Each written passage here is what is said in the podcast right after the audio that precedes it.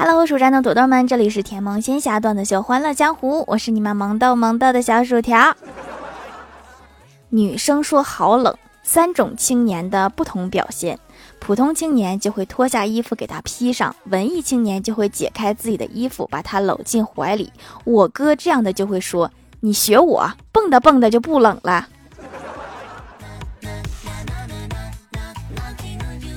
欢喜在银行工作，刚才跟我说，昨天来了一个和尚贷款买车，工作人员说他没有收入证明，贷不了。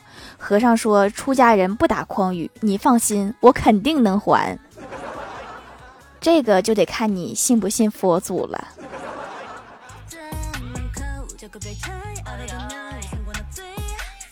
早上无聊刷帖子，看到一个标题问。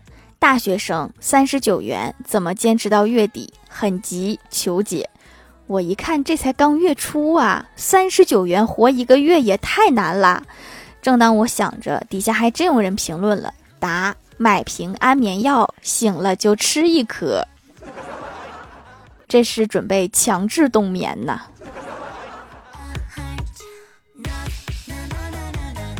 最近手机有点卡，寻思在网上搜一搜，换个手机，找了好多品牌，我发现了一个问题，我就问欢喜，我说现在低端手机内存都一 TB 了，明年市面上会不会出现两 TB 的手机呀？这么大容量用来干嘛呀？欢喜答道：装微信呢。好像确实微信是最占地方的一个 APP。我刚才看了一下，我的微信已经十多个 G 了。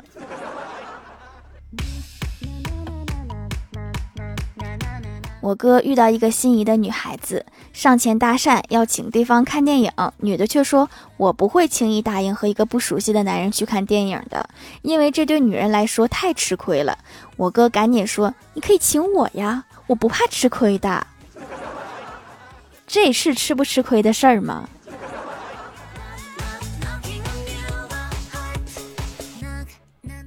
跟我哥出去跑步，在公园忽然看到他们董事长领着孙子走过来，我哥连忙迎上去，蹲下来拉着董事长孙子的手说：“看看这么小的年纪就当上了董事长的孙子，可真不简单呐！你要是不会夸，你也别硬夸。”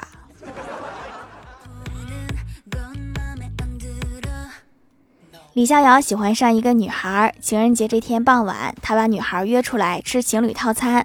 喝了几杯红酒之后，他借着酒劲儿，大胆地问：“你，你可以做我女朋友吗？”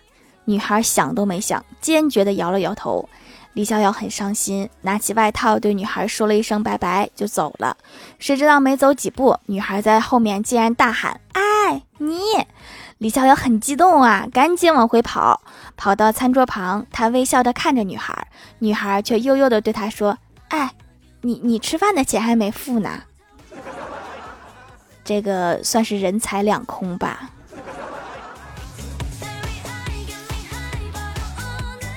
公司新来了一个同事，姓钱。李逍遥问他贵姓，他比划着数钱的姿势，跟李逍遥说：“我姓这个。”李逍遥惊讶地说：“哦。”你姓搓呀？怎么会有人有这么奇怪的姓氏呢？你也不想想。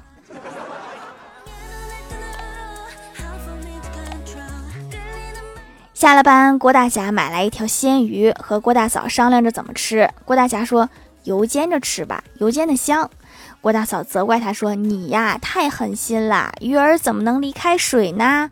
我看还是熬鱼汤最好。”鱼儿虽然离不开水，但是那也不能是开水呀。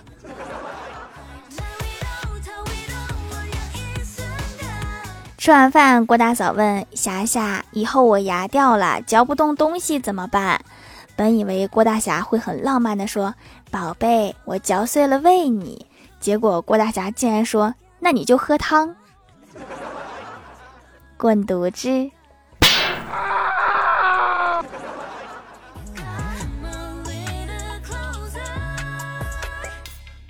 郭晓霞写完作业，正在玩手机。郭大侠就跟他说：“儿子，你长大了给我买个手机好不好？”郭晓霞说：“好的，爸比。”郭大侠又说：“买个苹果的。”郭晓霞说：“给你买个草莓的吧，草莓的好吃。”这个草莓手机一听就不太贵的样子。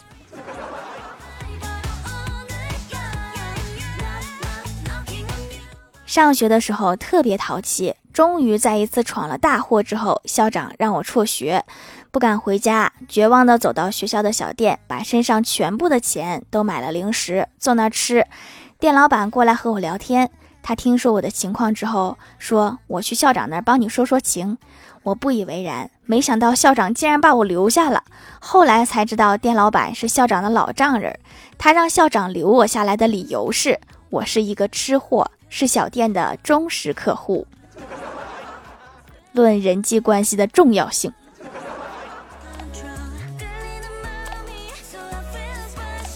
眼瞅着是不是又要高考啦？我想想也伤心。记得那年我差一点就上了清华，现在想起来依然感到很惋惜。清华分数线七百三十五，我考了七十三点五，就差一点儿，就差那么一点儿。真是太可惜了。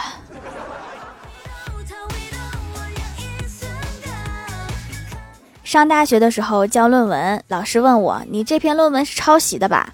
我说：“下次不敢了，你就饶了我这次吧。”老师又说：“这篇论文是我六年前写的。”我惊讶的说：“啊，对不起，老师，我事先并不知道。”老师接着说：“不过我还是决定给你优秀。”我问道：“我说谢谢老师，可是这是为什么呀？”老师说。当时我的导师只给了我及格，可是我一直认为我的这篇论文应该得优秀。你这算是给自己平反了吗？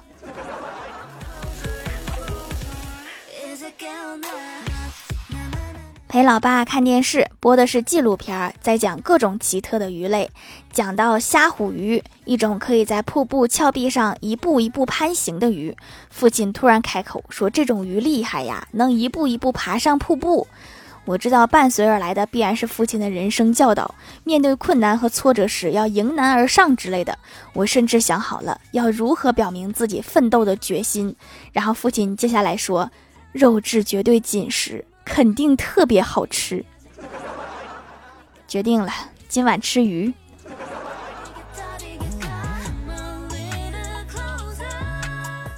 嗨，蜀山的土豆们，这里依然是带给你们好心情的欢乐江湖。喜欢这档节目，可以来支持一下我的淘小店，直接搜店名“蜀山小卖店”，数是薯条的数就可以找到啦。还可以在节目下方留言互动，或者参与互动话题，就有机会上节目哦。下面来分享一下听友留言。首先第一位叫做薯条新粉，他说关于我卡了一下，还有十多条评论这件事，还有条今天是我的生日哦，读一下表示表示嘛。今天是你过完生日的第六天，是不是有点晚了？要不给你拜个早年怎么样？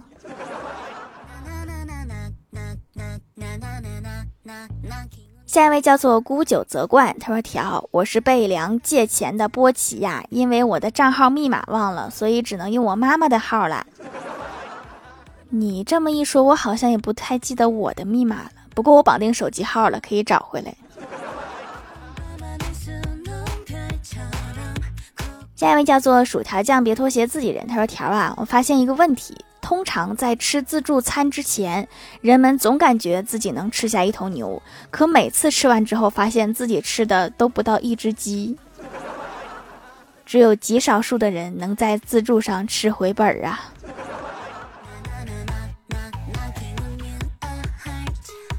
下一位叫做蜀山信号不重复，他说：“从于谦于于谦那儿过来的。”你这个段子比相声还多呀！不说了，买皂皂支持，让老婆自己选的，选了四块，收到就先让我试，给我洗了几天，脸光滑细嫩，他才用，用的也是嫩嫩的。看看人家这个主播，知道卖点有用的。这个卖什么主要取决于我会做什么。其实我还想卖卫星，主要是我不会做。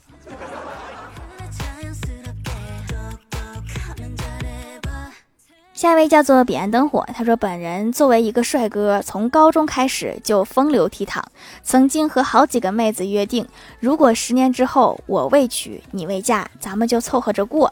时间匆匆而过，十年之期已在眼前。曾经的一个女同学，一个个都嫁人了，很是无奈，抱着希望打电话给最后一个女同学，问她过得怎么样。电话接通，她说非常不好。”嫁得很随意，彩礼酒席都没办就嫁了。我听了突然有些怜悯，就问怎么能这么随便就把自己嫁了呢？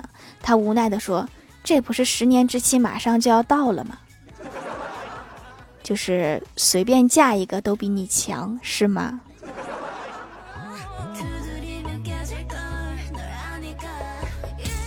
下一位叫做桃花妖，他说最近一直住在女友家，丈母娘的脾气不知道怎么了，动不动就对老丈人发火。老丈人生气了，说能不能给我点面子啊？女婿在家里呢。丈母娘不动声色地说：“你懂个啥？这就是做给他看的。以后要是欺负咱女儿，这就是下场。”老丈人承担了所有啊。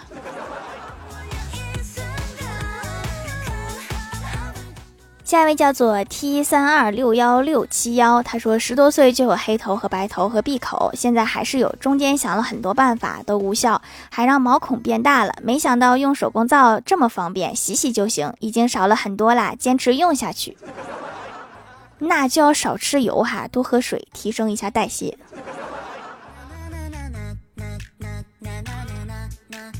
下一位叫做叔叔叔叔跳跳跳跳，他说在地铁上如何判断哪个人准备下车了？那个人把手机装进兜里，他就要下车了。公交车上也是这样的。下一位叫做薯条家的小喵，他说一次我妈去做饭，结果等了好久都没有从厨房出来，我进去看看，问问我妈说你在干嘛呢？我妈说在考虑要不要放葱，放葱吧葱味太重，不放葱吧鱼腥太重。那为什么不能少放一点呢？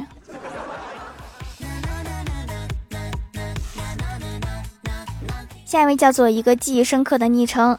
生物课上，老师说青蛙和蛤蟆的区别是什么？郭晓霞说，青蛙是保守派，坐井观天；蛤蟆是革新派，想吃天鹅肉。怎么突然开始哲学起来了？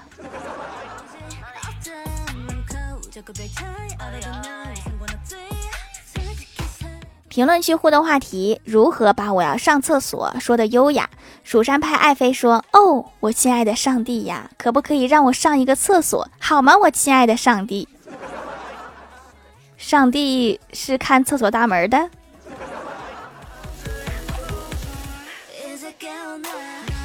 优米奇说：“我要去五谷轮回之所。”这个好像太二真人说的话呀。飞奔的兔鸡说：“憋着不上厕所最优雅。”那憋爆的时候是不是非常不优雅呀？被保佑的无忧女孩说：“我去进行一个让人体百分之七十水分暂时减少且令人放松、减缓压力的外科手术，一分钟后回来。”你这个手术做的挺快呀。甚至都不用术后恢复啊！一个小小的小薯条说：“我去所里办点事儿。”确实优雅了不少。下面来公布一下上周九四九集沙发是山思爱看《三国演义》，盖楼的有薯条家的小汪、蜀山派弟子吉兰、地灵喵、蜀山派的工作人员彼岸灯火、荷兰弟 H W 版叔叔主厨跳跳跳跳，一个小小的小薯条，蜀山弟子施一光，一个记忆深刻的昵称，感谢各位的支持。好了，本期节目就到这里了，喜欢的朋友可以来蜀山小卖店支持一下我。以上就是本期节目全部内容，感谢各位的收听，我们下期节目再见，拜拜。